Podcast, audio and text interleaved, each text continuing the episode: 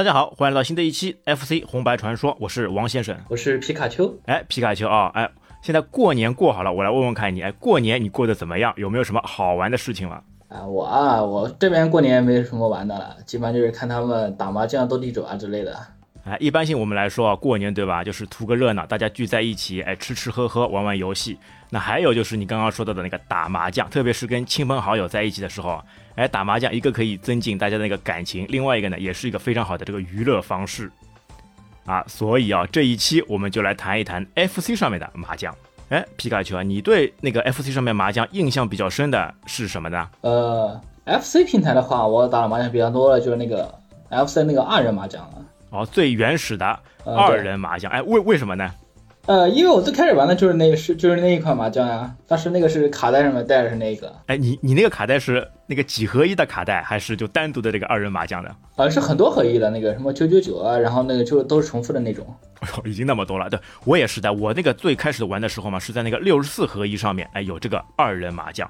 因为二人麻将它其实出来的时间很早的，它是那个第一批任天堂第一批，就是在之前我们说那个大力水手，还有那个金刚，还有那个金刚杰亚后面，它差不多是隔了那个几个月就出来那个二人麻将，它是那个一九八三年八月二十七号推出的这一款，啊，因为这个其实我觉得任天堂啊，它这个野心铺的蛮大的，因为刚出来的时候嘛，大家都觉得这个 FC 游戏机嘛是给小孩子玩的，哎，没想到它出这个二人麻将的这个意义呢，是给那个大人来玩的了。一款给小孩子玩的游戏机哦，确实里面有一些给大人玩的这种游戏了。这个已经特别厉害了，它麻将麻将这个东西其实已经很久很久之前就有了，而且麻将基本上就是那个什么。长一辈的吧，就是那种中年人玩的那种了。哎，但是你有发觉吧？哎，自从这个二人麻将出来以后，很多父母他们会会跟小孩子一起玩，或者有的时候呢，小孩子对吧？他想去更多的打这些游戏嘛，他会把家长什么的嘛，哎叫过来，先削他们，哎，先骗他们，哎，你看这个游戏机上面有一款是可以大人玩的游戏，哎，让他们先玩的起劲，玩好以后呢，时间给你玩的时间就会多出来了。或者呢，这个游戏卡带啊，或者游戏机本身啊，就让父母去帮他去购买，哎，这也是一种套路了。呃，这个套路，但是我基本上的话是用不上了。呃，这个就像什么呢？人家说不是说要谈朋友嘛？哎，先要抓住人家，先要抓住人家的胃，对吧？这个，哎，它上面也是一样的。你要给小孩子更多的时间去玩，付更多的钱去买这个游戏，那要让大人也来玩。哎呀，直接就把这个成人群体啊给吸引过来。那这这个二人麻将呢，它开发的时候其实就是任天堂它自主来开发的。那其实呢，说一下那个任天堂口中的那个第二方游戏啊。对，那第二方游戏是什么呢？因为我们之前说过，对吧？第一方那就是任天堂自己员工，全部都是自己成员来做的。那还有第三方，那就是其他的一些，比如说 Konami 啊、卡普空啊，或者是红达森啊这些专门那个单独的那个团队来制作的。那第二方是什么呢？第二方其实就是让任天堂自己来那个定义的了。它就是呢，就它这些 IP 或者版权呢，那还是全部都是任天堂的。哎，但是这些游戏呢，它就委托给一些其他非第一方的工作室来制作。那就等于是什么呢？所有的这些游戏，这个话语权设计还都是通过他们任天堂来最后来敲定的，哎，只是开发给到了其他的一些那个团队，对吧？它与第三方最大的区别就是，第三方你任天堂完全没有办法干预的了。它这一款是由那个第二方 SRD 负责，而且他那个 SRD 那个社长嘛，就是那个中乡俊彦，也是被称作是那个宫本茂的那个左膀右臂了。哎，那二人麻将里面，你觉得哎最吸引你的场景是什么吗？麻将的话，基本上也就是打个胡牌吧。那个场景什么，基本上也没有什么特别的场景了。我来跟你分享一下，我觉得它里面最厉害的是什么呢？那个音效，你还有你还有记得吗？哎，叮叮当当，叮叮当当，哎呦，这个我觉得就一下子很吸引人的呀。这个音效太好玩了。呃，还好吧，还好吧。打麻将的话，我还打的那个实体麻将，打的也还算是比较多的了。哎呦，哎，还是一个麻将高手来的了。啊，不是不是不是，玩的不多。我打跟他们打麻将，基本上都是我输。你之前在打这个游戏之前会打麻将吗？啊，会的。我玩这个游戏之前就会打麻将。我那个是就是有那个有一款那个老的手机，它那个手机里面是有一个麻将，我是在那个游戏里面学会的。哦，手机里面就已经有麻将了，但手机这个型号还是蛮先进的嘛。嗯，对的。哎，其实像我啊，就这款游戏吧，等于是我人生当中这个麻将的那个导师。我本来不会打麻将的，就是通过这款游戏之后，哎，开始来玩麻将了。哎，怎么胡牌，怎么组牌，就是从这个游戏当中哎所学会的。而且有的时候你发现嘛，就有的时候呢，就那实体麻将对吧？大家一起四个人，你需要凑齐四个人来玩。但游戏里面呢，一个呢你不需要凑人，对吧？他两个人就直接就可以完成了，而且是什么呢？你不用理牌的啦。你打实体麻将有没有这个困扰？因为理牌我觉得很辛苦的，那哎，打牌这个过程很开心，但是理牌就很麻烦。但是在游戏机上面就不用了，他直接就帮你理好。你有这种感受吗？哎，你呃，王先生有没有想过理牌也是打麻将的一部分？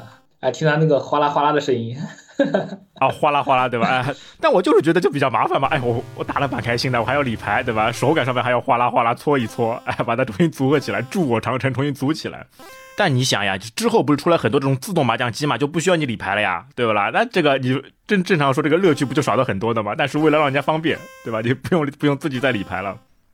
所以在这个那个游戏 FC 上面，这个打麻将嘛，也是有比较 方便的一个措施，对吧？而且还有点什么好处呢？就是怎么那个理牌的方式，或者是有它都会有些提示的啦，对吧？你吃啊碰啊，它都会有些。哎，二人麻将好像没有提示。二人麻将好像是没有的，好像是直直接有胡牌的。你到后面那些个什么 AV 血麻将之类的，好像是有的，就是提示你杠啊碰啊之类的，他会把牌给弹出来。而且我从二人麻将里面呢，还知道一个技巧是什么呢？因为原本大家都认为啊，麻将一定要四个人打的。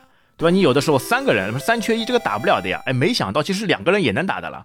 就是这个游戏以后，对吧？在我在实体麻将上面，有的时候哎人不够，三个人打照打，就按照这个套路来打，或者是两个人的时候也可以打。哎，我还有试过，我一个人就实体麻将上面，我一个人自己跟自己打，哎，自己哎等于是人格分裂出来，分裂出另外一个人，自己跟自己对战。那你岂不是知道对面的牌了？相互知道对面的牌。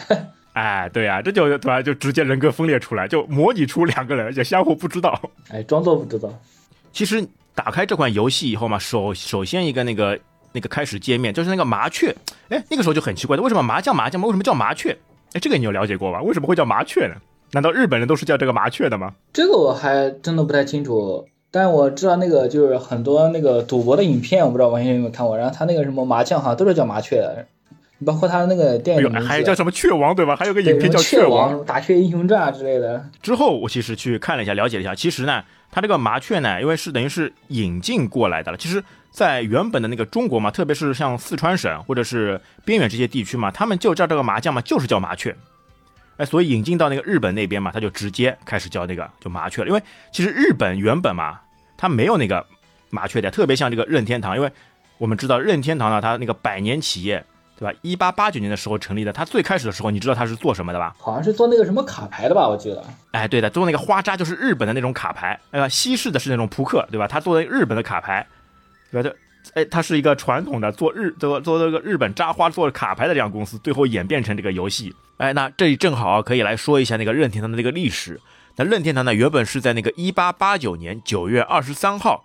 哎，在日本那个京都啊成立的这样一家那个公司，呃，是做那个任天堂骨牌，就是那个花扎的那个扑克牌工厂啦。那创始人呢是那个山内房治郎。那在那个山内房治郎退休以后，因为他没有那个儿子的啦，他他他只有女儿，然后呢，他只能那个接班人让他那个女婿嘛山内基良接管公司，成为社长，因为他这个。女婿嘛，为什么也叫山内呢？因为他是那个入赘的啦。日本他们也有这种入赘的习俗，可以继承家族公司。那他这个女婿呢，继续延续公司啊那个销售那个花扎纸牌的这样一些业务。哎，但是呢，到那个山内基的那个孙子，就是那个山内溥，他就是任天堂最为著名，也是转型最成功的这个社长。他在那个一九四九年成为那个任天堂那个社长，因为他其实那个山内溥嘛，他那个呃上去做一把手的时候呢，年龄很小的，只有二十二岁，但他上台以后呢，那个手腕非常强硬。哎，这个如果之前看过一些什么任天堂发家史啊，任天堂一些呃什么哲学的书啊，大家应该都知道啊，山内溥啊，他这个人啊比较厉害，对吧？他一个手腕手段非常的强硬，任何别人的一些建议什么的，他基本的都是不采纳的。但是呢，他有他自己的独到之处，他的眼光啊非常。巨眼会神，因为那个时候任天堂开发很多游戏嘛，最终都是要那个山内溥来那个拍板的啦。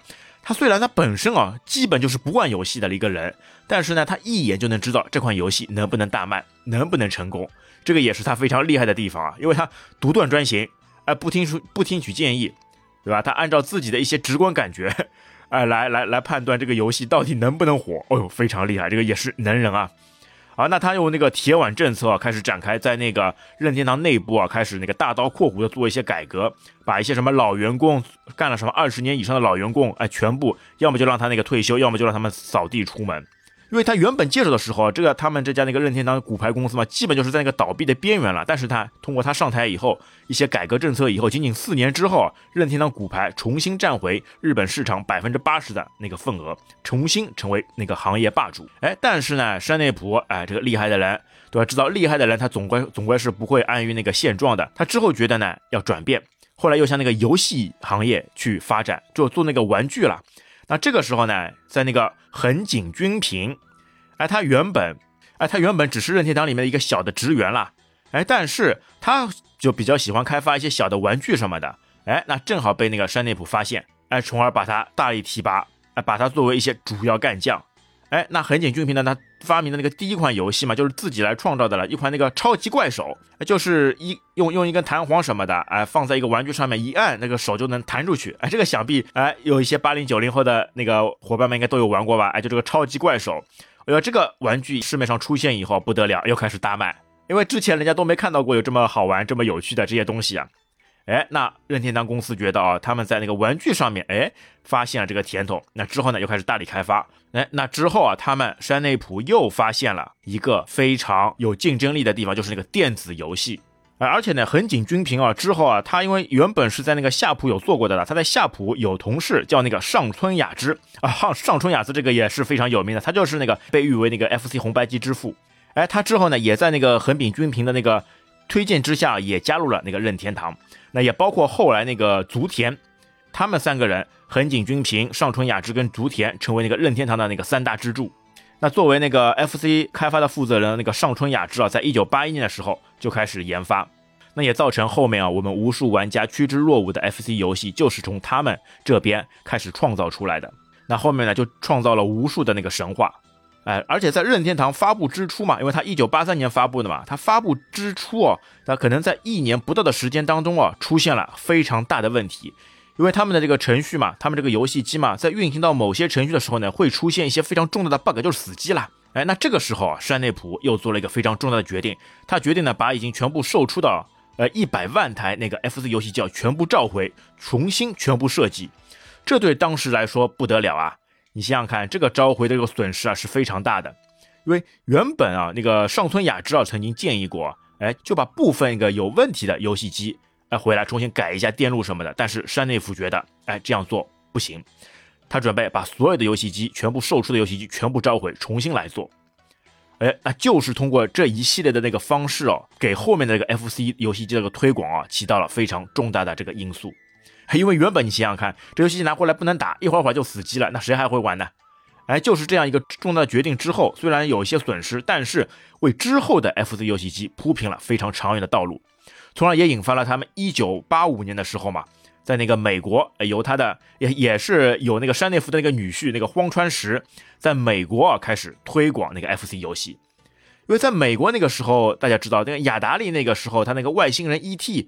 哎，在美国那个遭遇滑铁卢啊，就在那个一九呃八四年八五年的时候，遭遇那个非常大的抵制，这游戏没人要啊，就很多这种垃圾场堆满了这种 ET 游戏。那个时候呢，就电子游戏行业在美国市场一蹶不振，就没人敢要的，没人敢去再做这个电子游戏了。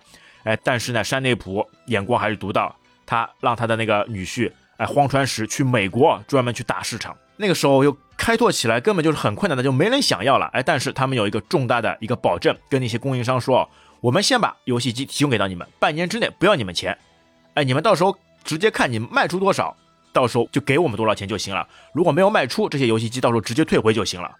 而通过他们的之前不断的游说啊，不断的去做一些那个保证哦，哎，终于有一些经销商同意去经营他们的这个 FC 游戏机了。那从而啊，到后面啊不得了。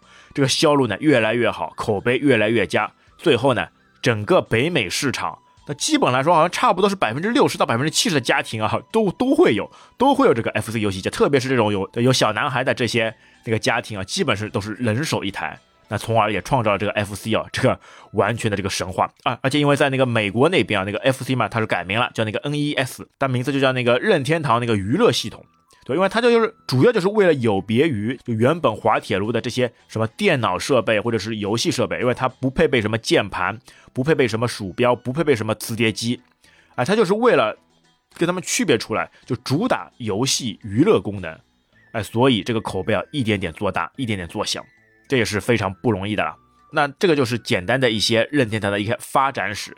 哎，但是就感觉这些大佬啊，好像就，哎，都都就好事多磨嘛，就很多人啊，都现在来看呢，都那个不幸去世了，就包括一九九七年那个横井军平，对吧？他那个不幸车祸去世啊，而且横井军平他也是那个 Game Boy 之父嘛。那也包括最近的那个上春雅之，也是在那个二零二一年十二月份，哎，也是去世了。那虽然这一些大神啊，就相继离开了我们，呃，但是那个任天堂公司那个后任继承者还是继续在这个道路上呢，可以越走越远，对吧？就包括宫本茂，因为宫本茂原本进去的时候也是一个小职员了，他都不算是那个正式职员，这是过过去实习的了，哎，想不到机缘巧合之下被那个山内普发现，哎，从而。哎，提拔了他，让他几款那个游戏大作问世，对吧？马里奥也包括你 FC 上面的第一款游戏，哎，大金刚或者是那个大力水手，哎，都是出自那个宫本茂的那个手笔。啊，也包括那个二零二二年嘛，山内府终于退休以后，他的那个继承继任者那个岩田聪，哎，成为新的那个新一任的那个社长。哎，这上面还是非常有趣的。哎，所以啊，这是一家做之前做骨牌的游戏公司，那现在做这个麻将。哎，想必他在这个麻将上面也是会有自己非常独到的这种剑术，都是这种类似于这种赌博的这种这种玩具啦。哎，所以他在这个二人麻将上面呢，也花了一些心思，哎，做出来这个效果音效都还是蛮不错的。还好吧，他那个基本上就等于说是把那边麻将的那个什么打法之类的都引进进去了，然后元素也都加进去了。就等于是复刻，而且它是那个是那个日本麻将，它因为跟中国麻将呢还是有些区别的，但大大体上来说，大部分是一样的嘛，啊，大部分都一样的。哎，其实麻将这个界面当中嘛，它不是有三个选项嘛，那个初级、中级跟高级的，哎，这上面你大概你有试过吧？有有些什么区别吧？它就那个难度的区别啊，我感觉好像都到高级以后，它那个就是那个胡牌速度嘛，就电脑的那个胡牌速度嘛会变快。对啊，它那个它这个 FC 的麻将其实并不是电脑跟你打，而是电脑它那个到了一定时间就会胡牌的。哦，是有这样一个黑科技，来，你来着重介绍一下是怎么样一个情况啊？它那个电脑的胡牌其实跟你出什么，然后打什么牌基本上没有什么关联的，它就那个电脑到了一定张数，然后它就直接胡牌了。比如说这局电脑是四十张胡牌，然后它就会在四十张的时候直接胡牌，跟你出什么关系不大的。哦哟，等于是他在理牌的时候，上手理牌的时候就已经牌型已经全部整理完成了，就已经是胡牌状态了。然后呢，他只不过是等待一个时间，他等于是设定了一个倒计时。到那个时间以后，对吧？如果你玩家没有胡牌，他电脑就自动胡牌了。对的，只不过他那个有时也是还是会打出留牌局的，就是那个两边都不胡牌。哎呀，这都是设定好的嘛，就随机。哎，这一这一局是玩家赢还是对吧？电脑赢还是留局？就这个情况呢，其实在那个 B 站上面呢，有一个那个编程者，有一个程序员嘛，他专门去挖出来来看过的。对，因为你想这一款卡带嘛，一九八三年刚刚 FC 推出的时候。它那个电脑 AI 呢，肯定设计呢还没那么完善啊，可能是因为时间问题，对吧？它没有时间去很好的去设计这个 AI，对，它不像后面第二年出的那个四人麻将，那是真 AI，哎，但是在二人麻将时候呢，它就是没有 AI，就等于是在你组牌的时候就已经把电脑的卡卡牌啊全部顺序已经排列好了，哎，就看一个倒计时时间，到了时间，哎，直接就胡，因为像你 B 站上面那个工程师嘛，他就是抓他的那个代码，然后看到他前面就十三张牌嘛，前面十二张牌的那个字节数码就完全不变的。只有最后最后一张牌的那个字节数一直在跳，哎，所以最后他通过实际演练啊测试出来，就是一直都不变的，就是在最后的时候都要看你时间到不到，时间一到它就自动胡牌。哎呀，这个这个这个程序员这个脑洞还是蛮厉害的，对吧？他在这样一些捉襟见肘的情况下面，就没有办法设计 AI 的情况下面，就设计了这样一个套路。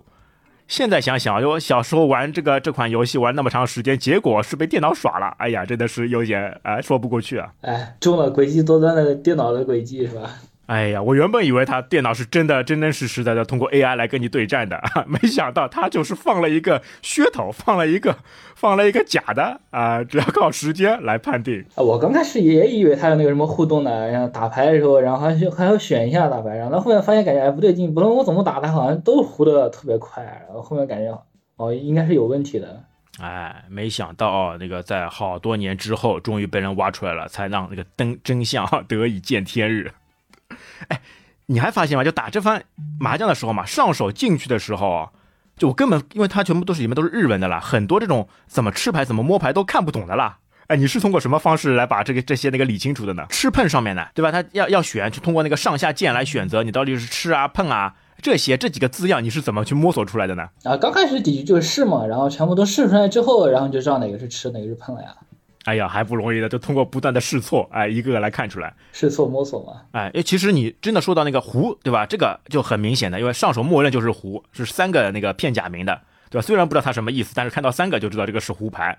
对，然后你摸牌什么的，它直接是用那个日文、中文汉字来显示的，这要比较那个明确的。但主要就是什么呢？就是那个吃和碰，这两个后来发现了，就那个他写的那个手，对吧？日文的那个片假名那个手一，哎，这个是吃，对吧？就就是七嘛，对吧？它发音就是七嘛，哎，这个吃，然后发现了以后，后面又发现那个杠，对吧？杠就是一一个开头是一个力的力的写法，就是那个卡嘛，哎，杠啊，发现了，最后剩下那个就是碰了。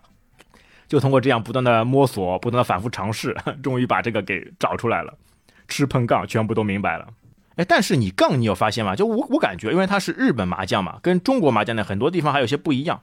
就很多时候杠呢，他说会杠杠不了。这个打法确实是有一些不一样的。这个我就我也不太清楚，但是我也遇到过他。你包括就有时他那个吃牌也吃不了，然后明就是明明我有那个对的，然后他打出来之后，然后怎么吃哎怎么按他都没有反应，我也不知道为什么。他可能还是规则的有问题吧。就是规则和就是我们这边常打的规则不一样。对啊，日本麻将还是有很多区别的。感兴趣的小伙伴到时候可以到网上去搜索一下。那日本麻将，而且现在就日本的实体麻将嘛，它比那个正正常的那个中式麻将还要小一圈，而且那个价格还老贵的了，比中式麻将要贵很多，不知道为什么。而且我发现什么呢？就它正常打的时候，就我原本不知道怎么吃怎么碰的时候呢，那胡牌好像还方便一点，对，等于是门清，哎，直接胡牌什么的，有的时候自摸，或者是对方放炮啊，都可以都可以直接胡。但是后面知道这个吃碰。以后呢，我吃了碰了以后，反而胡不了了。就你按那个胡牌键嘛，它就出了一个噔噔噔噔噔噔，就不胡。那个时候很抓耳挠腮的。我明明已经牌全部组好了，已经胡牌状态了，就是胡不了。哎，这个你有碰到过吗？你知道为什么吗？为什么会胡不了牌吗？这个我也不太清楚，而且遇到过不止一次。而且它还有一个更更奇怪的地方，就是啊，你包括像那些吃碰的时候，有时你按住，然后它跟跟你想要的胡牌那个胡牌或者吃的方式不一样的。就比如说你是一个那个。饼或锁啊之类的，它包括那个三个对子之类的，然后你吃完饭之后，你的牌型就乱了，我也不知道为什么，就跟你想要的那个。它不是当中有选择的吗？对啊，它但是它那个它不是会，如如果是有多个选择的话，他不是可以左右调整来让你选择的吗？当时日文看不懂啊，然后选完选完之后，他那个牌型就跟我不一样。啊，对啊，就有的时候很讨厌的，哎呀，吃到碰到反而反而就不反而胡不了，不能不能怎么样了。哦，我知道了，要么就是他那个高级里面，它有那个时间限定，哎，你吃碰的时候或者是抓牌的时候嘛，它就有个时间，哎，你时间快到了，它就会有叮叮叮叮叮叮的音效来提醒你。有的时候你就哎特别紧张，哎想如果再不出牌的话，就可能被他误出牌了，哎就抓紧去选牌，那有的时候就会选错，那可能也会有这样的困扰。而且其实我后面了解了，为什么不能胡？因为它这个日本嘛，像那个中国一样，中国我们叫那个叫翻，对吧？它日本叫那个义，对吧？你一定要是有一定，就比如说一些加成的啦，比如说是有四个牌有杠过，或者是其他一些，比如组成那个，对吧？哎，幺九组牌或者其他组牌，一定要有义，你才能服。等于是像国内来说的话，就等于是那个拉西服啦，拉垃圾服啦，垃圾服是不能服的，你一定要有诚意。所以那个时候呢，没有诚意，你吃过碰过以后没有诚意，他就不让你胡了。这就很讨厌的，就很糟心的。明明组好牌了，胡胡不了。所以他不就还是跟那个国内的打法不一样了吗？而且你发现吗？其实，在那个高级模式下面，你是可以那个，就是那个炸胡的啦。你没有胡，你去按也是可以胡的，但是还是会扣你分。这个我倒是没试过了。我一般打的时候，打中级的时候就已经就已经开始特输的特别厉害了。他那个麻将我打的还不是就是不是很好的。哎，就只能打打简单的，对吧？炸胡最有趣，炸胡有的时候就你直接组好牌以后嘛，什么都不要，什么都吃牌什么的，全部都不要弄，摸牌也不要摸，直接去按那个胡牌，它也是可以。这个就是啊，自己丢分比较厉害。哎，他那个分数你还记得吧？上手是给给到你多少分数的？这个我倒记不清楚了。二人麻将的话，它好像是两万五吧？啊，两万五，然后就通过每一盘的那个不同的那个 E 来增增减、增长分数跟减少分数嘛。而且它里面是可以负分的啊，对，就你打你打光以后没关系，是可以负分的，可以负分的。而且就是那个电脑糊了大牌之后，然后疯狂的扣你分，然后你就看见你的那个分一直在减，一直在减。哎，而且游戏不结束，就算你负分的时候还能继续打。啊，对对对，它 那个它那个分数好像就是计数器一样的，然后并不是说你那个什么分数完了，然后游戏就结束了。而且其实这款游戏嘛，就很多人说它是没有那种通关的啦。哎，我怎么打都都负的，都通不了关的，这怎么回事？其实呢，它是为什么会负数的呢？它其实是有通关模式的了。因为他上手做庄的时候嘛，他是有那个东南西北，对你能看到那个东一局、东二局，就每一个风箱嘛，它是两局，等于是把东南西北四个风序风局全部打好以后，哎，这一局就全部结束。你打完以后呢，这个时候如果你是获胜的，那你就直接胜利了。它最终呢又会跳回到那个选择界面上面，又又又开始选择那个初级、中级跟高级。当你看到又跳到这个界面的时候，那说明你通关了，你打通关了，就是打了一圈就完成了，打了一圈了，哎，打了一圈了。是这样一个情况，哎呀，这个之前不知道的，就不知道，好像就一直打不到底的，就这样打，哎，不知道怎么什么时候是头，但其实它还是有通关的情况的。啊，主要是它还有那个剧情限制嘛，它如果可以加点更多的内容之类的，然后它就可以把那个做得更完善嘛，就是打完之后，然后就开始结算啊，再出个胜利画面啊什么，它还受了剧情限制了。因为这款游戏非常小，只有二十五 K，你想想看，它除了这些图形以后就没有其他东西了，所以连 AI 都省了，才能做的这么小。啊，那那说说到那个 AI 哦，AI 那个第二年四人麻将。哎，出来了！四人麻将是那个任天堂跟那个哈达森嘛，他们共同来制作的。四人麻将这一款呢，就是真 AI 了。哎，你知道为什么是真 AI 吗？一眼就能识别到，你知道是为什么吗？哎，这个我还真不知道，王先生怎么知道的？哎呀，你他不是可以看牌的吗？可以明牌的吗？你还记得吧？啊，那个直接可以看四个人所有的牌的。他这个模式我还没调过，但我打的时候也就是直接打了。哦，来，我来帮你说一下，他怎么调私人那个直接看牌明牌的，就按那个选择键了，你按一按选择键。大家牌就直接出来了，直接明打明的出来了，人家怎么胡牌，什么牌型你都一目了然，哎，这个打起来就比较方便了。这我这是不是算是作弊码了？哎，对啊，但是它这个呢就非常简单的了，你只要按一下那个那个选择键，因为大多数时候对吧，所有游戏我们进去呢都会暂停键按按，哎，然后旁边选择键按一按就发现了，哎呦，还有这个秘籍，直接可以看牌。我也知道打实体麻将的时候有个 team 牌可以看了，可以看旁边人的牌。哦，你听牌了你就不能动了呀，对吧？啊，对对对，听牌了之后你就不能动了，就固定只能摸一张走一张啊。但你看牌也没用，他这个就比较好，你打的时候就直接可以看牌。他这个很多人打起来就因为你看能看牌以后嘛，很多人反而倒觉得打起来以后呢，倒没劲了，还是喜欢就把它合起来。对，但你想想看，他就一年之后，对吧？刚刚说的是二人麻将出的时候是一九八三年的八月二十七号，哎，一年之后，在一九八四年的十一月二号，那四人麻将真正的 AI。麻将就出现了，而且这款麻将呢卖的也比较好的，就直接在那个全国好像销售掉那个一百五十万份啊！啊，想想想看，这游戏机上面打麻将的人还是非常多的。对，我在四人麻将当中，哎，因为为什么后来就不还是不喜欢打这个四人麻将，而喜欢打二人麻将呢？就感觉还是这个音效，因为四人麻将这个音效嘛，就没有什么特别，就就就比较沉闷的这种声音。还是二人麻将里面的这个噔噔咚咚，这个声音还比较有趣的。他那个声音欢快一点，啊，欢快一点。哎，对啊，就打麻将本来这种东西本来就图个开心嘛，打游包括打游戏本来就图个开心嘛，一定要欢快啊。那其实之后呢，又出过各种各样的一些麻将。你后面还打过一些什么麻将吗？我后面打过那种，就是也是一个二人麻将，他他那个音效就比较急促了。我不知道，我不知道王先生有没有玩过那种，就是他那个胡牌热，然后电脑快胡牌热，但是他会那个不停的闪那种急促音键，叮咚叮咚叮咚叮咚，不停的闪。哎呦，就告诉你啊，危机要到了，人家你不要放炮。然后打过那什么 A V 究极麻将，然后还什么？哎呦 A V，哎呀，哎，这个麻将是什么？是那个打就打一盘脱一件衣服那种吗？啊。这个节目里还是不要太说好了吧。哎呦，有带颜色的麻将，毕竟它还只是 FC 的，做不了那么太好。啊，不过我不过我有在那个就是那个别的平台打过类似的那种。对啊，你想以前在那个街机房里面，这种麻将很多的呀。哎，很多小姐姐对吧？穿着一些简单衣服的小姐姐来跟你对战，啊，然后就 让你想办法就多投币，想把它打败。打败以后你可以看看后面的结果是怎么样的。哎，这个就是抓住人家猎奇的心理啊。然后后面还打什么 AV 麻雀俱乐部，然后还有。还有个好像是那个什么，好像是是什么升级版的二人麻将嘛？他那个二人麻将好像就是那个打的节奏会更快。哎，但是 A V 麻将它是其实是有些那个 R P G 元素的，对吧？究极麻将它进去以后好像是有的，哎，可以选一个大地图，对吧？你一个小人在地图里面哎走动，然后把一关一关，好像是什么左左左相殿、西相殿，哎，四个角啊，上下左右四个房间全部打好以后，到到最终到在那个宫殿里面当中那个皇宫里面哎去对战。那个就是 A V 麻雀俱乐部嘛，你刚开始选完之后，然后进去是一个小人，然后告诉你，然后在银行什么乱七八糟的，然后你要去打，然后进去之后，然后还有房间可以选，哎，蛮有趣的，对吧？把麻将跟 R P G 这种元素、探地图的这种元素，哎，相互结合起来。哎，其实类似的这个 R P G 元素的那个卡普空也出过一款那个麻将，叫那个景出阳剑实战麻将，也是有那个 R P G 元素的。它那个麻将啊，其实 F C 麻将出了很多了，很多，然后我玩的其实并不是特别多了。啊，就大多数麻将嘛，就大同小异。哎，接下来，哎，我们来说说看，就我们能找得到的那个在 FC 上平台上面的这些麻将，对吧？前面说的那个二人麻将、四人麻将，然后 AV 究极麻将，还有这个卡普空出的，对这个 RPG 元素的麻将。那接下来还有一个麻将，那个东风麻将，这个你有印象吗？它是那个 NetZone 那个公司，就是那个开发那个赤影战士那个公司它出来那个东风麻将，它主要特色是什么呢？是那种就中式完全中式的打法。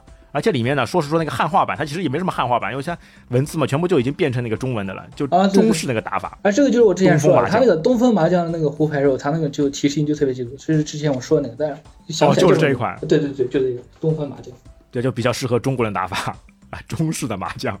对，你有中式麻将吗？那接下来那个那个十六张的麻将牌，对吧？那个台湾麻将，这个你有玩过吧？台湾麻将，十六张的台湾麻将。哎，没有，台湾麻将主要是我不会打，所以一直没有打过台湾麻将，不会玩啊。之前不是说那个有 RPG 元素嘛？之后在电脑上面，我又找到一款那个台湾麻将，就是很大的这种冲关模式啊，就 RPG 元素融入在里面，冲关模式也非常有趣。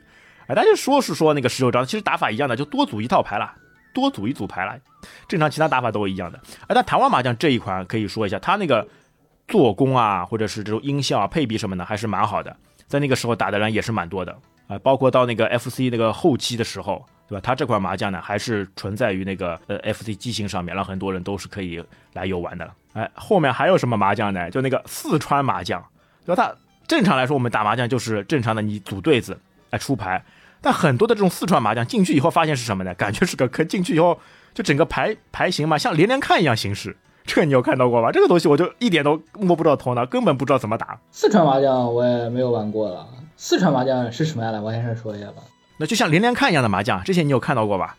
特别是有的时候之前嘛，在手机上面很多这种说是麻将的，进去以后就一个牌就按牌按着，然后很多牌把它翻开，然后具体怎么玩法我也不知道，好像是怎么样的，就是像连连看一样。两个牌在一起的，你把它就直接拿掉，类似于这种方式的了。不是你说那个手机上连连看那个，我倒是玩过的。但是说那个四川麻将，我就不太清楚了。他那个 连连看的那个麻将，他就其实就是连连看，只是把那个连连看的内容换成了麻将。感觉是这样的，哎，因为我真的是完全一头雾水，一点都打不来，所以这个我也没有细致去研究过。但是有，但是 FC 上面确实存在这种连连看，但是这种连连看啊，大多数就不是这种正规厂商出的，好像很多都是国内这种改版，就改出来了以后变成这种连连看。还有一种是什么呢？就那个。光荣公司他出过一款，就是可以那个武将对战的，就几个武将，把武将融合起来，把什么日本的战国时期的武将跟三国时候的武将混在一起，哎，对吧？什么那个织田信长跟什么诸葛亮、哎赵云、刘备在一起，四个人来打。那这种情况呢，后来国国内呢也推出了一个那个山寨版本，他也是把这个四川麻将的这种方式嘛，就搬过来，搬到这个麻将上面，就四个古代的武将，大家一起来玩连连看，我的这是。这是个什么玩意儿？那他那个武将有什么特别不同之处吗？可能有什么大绝招吧，具体我就没有没有玩过，我只是了，我只知道有这样一种形式。但你但你不觉得很扯吗？就武武将在一起打麻将。我打过那种扑克类型的，就是那个你刚刚开始要选什么英雄，然后每个英雄还有不同的能力。他那个有能力的，就是刚开始是打那个就是那个斗地主嘛，他那个是斗地主的吧？我玩那个是斗地主的，不是麻将的。他那个有能力的，就比如说使用技能的时候是可以把一张我不要的牌，然后直接丢给你之类的，然后类似的技能。哦呦，直接出大招！哎呀，其实你说到纸牌啊，FC 上面真正做这个纸牌的游戏啊非常少。基本上有是有的，但是基本上来说很很少，非常少。哎，这个你感觉是因为什么元素原原因吗？可能还是机型限制吧。它那个你要玩纸牌的话，你比如说就是我们这边常玩的像斗地主啊之类的，它那个要在机型上展现出来就很难了。我感觉是什么呢？就可能啊，因为它你 FC 上面只有十字按键嘛，它不像你那个电脑上面有鼠标，这种移牌啊、选牌啊，因为你打牌时候，特别是斗地主嘛，你要多张牌一起来选中的。就可能在对吧？你用十字这个麻将键来选择的时候不太方便，所以就 FC 上面一直没有推出这种很多这种那个纸牌游戏了，有这种可能性？这个应该不会吧？你包括像那个什么欢乐斗地主啊之类，它都是就是你先选，然后给它选出来，然后再确认，在确认的时候，然后第二次确认，然后是给它打出去。这个在 FC 上应该也能做到，比如说你 A 键把牌选出来，然后 B 键把牌打出去，应该也是可以做到的。应该还是机型限制，就是那个做不出来这种内容吧。啊，应该我觉得技术上面应该没什么难度，就很奇怪，哎，一直就纸牌游戏就比较少，哈，哎，那我们再说回那个麻将上面，那后来又出来一些那个麻将游戏，就任天堂嘛，在那个一九九一年又出来一款那个叫《亿满天国》的，就四人麻将，啊，这款就好像我完全就没有印象了，就看到没看到过。那之后呢，还有那个南梦宫，它也出来那个上海麻将，哎呦，这个。说嘛说是上海麻将进去以后呢，全部都是日文，你也不知道在打打些什么寂寞，啊，完全都看不懂。那这些就已经出到特别后面了，然后越后面的话，这种玩的人就了解的人就不是特别多了。啊，但大多数来说的话呢，大同小异，就是这几个形式麻将的形式。最多嘛有的时候在画面画面上面有些改变，对吧？或者像这个 A V 麻将，对吧？里面有一些颜色的，那还可以稍微吸引一下人的眼球，其他就没什么话头的了。啊，日本人在这个麻将上面还是非常独到的，而且包括你之后他出过一个麻将的那个动画片，你有看过吧？二零零九年时候出过一个那个天才麻将少女，专门来诠释哎怎么来打麻将了。这个我还真没有看过，还有这他还有这种动画片的吗？啊，而且他这个动画片就跟你刚刚说那个武将有那个什么技能一样的，他就是每个人有不同的一些呃特征，有一些大招，在关键时候是可以放出来的。哎呀，还是蛮好玩的。哎，呃。类似于那种什么赌博啊片之类的，什么可以什么换牌啊之类的吗？哎，对对对对对，就类似于这种招式，对吧？直接换牌，哎呦，哎，整体 FC 上面的麻将呢，带给我们还是那个无限的回忆。就我印象最深最深的还是那个音效，啊，这个噔噔当当，哎呀，特别有趣。而且二人麻将，我觉得还是所有麻将里面嘛，就最经典的，因为因为有可能就之后这些麻将嘛，就没什么打了。哎，随着年龄大了以后，还是喜欢想想去玩这种实体麻将。就麻将上面，还是二人麻将对我的印象是非常深刻的。哎，一部分是那个，就像我们那个小的时候，他更多的肯定还是喜欢打那种什么操作的闯关类游戏啊，那种比较喜欢玩那种多一点。麻将那种还是父，就是他那个，就是我们的那个父辈吧，他们喜欢可能会喜欢打麻将，但他们更多也都是搓实体麻将，也一般也都不会围在电视机前想打那种 FC 的麻将的。这里还不得不佩服啊，这 FC 想出来的，对吧？小孩子玩的游戏上面加点那个成人的一些因素，所以它这个机型嘛，也不叫这个游戏机，就叫那个 Famicom，对吧还有？Famicom 就是那个 Family Computer 家庭娱乐终端，娱乐终端，对吧？所有人都可以打，不管年龄都可以来来玩来玩耍啊！要不然他这个怎么能在那个八九十年代独占一方呢？哎，其实它很多游戏，它那个很多游戏那个游戏难度对小孩来说还是也也其实就是特别难的，更多人也。他那个成年人玩的也是比较多的，哎，对，就一些低龄化的小孩子嘛，完全没有办法去接受的，还是需要就年龄稍微大一点，有一些那个想法，有一些那个技巧的啊孩子们来玩耍，对吧？反正对吧，在特别是在这种过年期间或者休闲时候，对吧？打打麻将，玩玩这种麻将游戏，有的时候还是蛮有趣的，哎，但是这里啊还是要忠告大家，对吧？哎，麻将麻将，你稍微玩玩还可以，哎，千万不要赌。哎，这个东西千万不能触碰，稍微大家一起聚在一起，稍微玩玩还是可以的，好吧？尤其是过年期间严打，严打期间不要顶风作案。对我们还是要正常的娱乐，对吧？放松一下心情，好吧？那反正那在这边啊，因为我们可能还是赶在了那个过年期间的这个尾巴，对吧？哎，不过掉元宵不算过晚年，对吧？那所以我们在就在这边啊，给大家拜个晚年，哎，祝大家新春快乐，好吧？啊，新春快乐。好，那我们这一期就到这边，感谢大家收听，我们下期再会，拜拜，拜拜。